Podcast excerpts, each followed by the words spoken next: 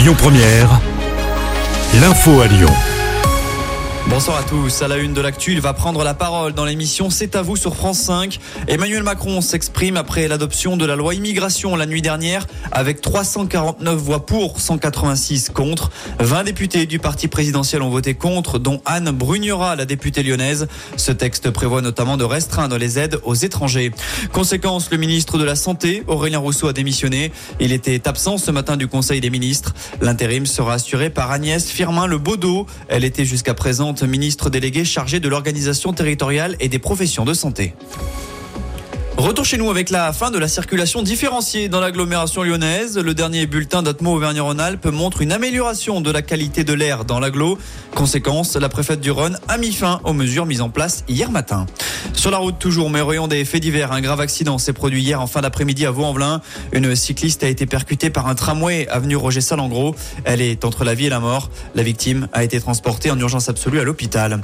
À Lyon, un magasin de prêt-à-porter a été dévalisé hier. D'après Lyon Mag, la boutique Jotte du deuxième arrondissement a été la cible de cinq individus vers 18h. À l'aide d'un couteau, les braqueurs ont menacé le vendeur. Le montant du butin est pour l'heure inconnu. Une heure plus tard, c'est une rixe qui a éclaté rue Montgolfier. Selon le progrès, une vingtaine de manifestants de la cause palestinienne sont venus perturber un salon organisé par l'agence juive pour Israël. Deux personnes de la communauté juive ont été légèrement blessées. Une enquête a été ouverte. Coup d'envoi de Parcoursup, la plateforme d'orientation dédiée à l'enseignement supérieur a ouvert. Pour l'heure, si vous êtes lycéen, vous pouvez consulter les quelques 23 000 formations proposées. Les secondes peuvent de leur côté créer leur profil. Prochaine étape le 17 janvier avec la formulation des vœux. Enfin, on termine avec une page sport. En foot, l'OL veut bien terminer l'année. Avant les fêtes, les Gones reçoivent Nantes ce soir au Groupama Stadium. Barragiste, Lyon peut enchaîner un troisième succès de suite en championnat. Début de la partie à 21h. Une demi-heure avant cela, le coup d'envoi d'Olympia Milan. Asvel sera donné, c'est de l'Euroleague de basket.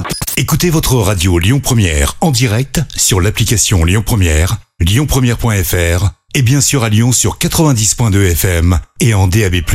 Lyon Première